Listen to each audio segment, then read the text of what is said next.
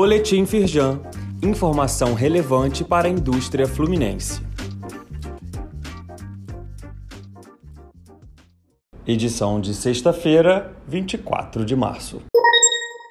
Boletim Rio Exporta Regionais destaca superávit no balanço de comércio internacional do interior do Rio em 2022. As regionais fluminenses, exceto a capital, representaram 54% das exportações do estado e 66% nas importações. Mais de 70% das vendas externas correspondem a óleo bruto de petróleo. Saiba mais e acesse os dados completos no site da Firjan.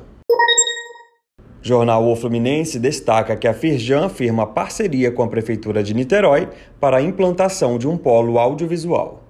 A iniciativa vai promover atividades de economia criativa, incluindo uma escola de formação e capacitação.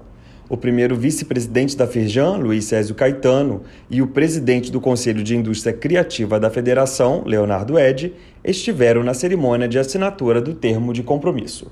Leia a reportagem no link disponível neste boletim.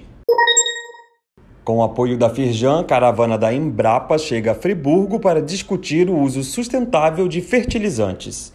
A dependência das importações também foi pauta do encontro, já que cerca de 90% dos insumos para fertilizantes no país são importados. O presidente do Conselho de Agronegócios, Alimentos e Bebidas da Firjan, Antônio Carlos Serles Cordeiro, ressaltou a importância de políticas tributárias estruturantes para reduzir essa dependência externa. Leia mais no site da Firjan.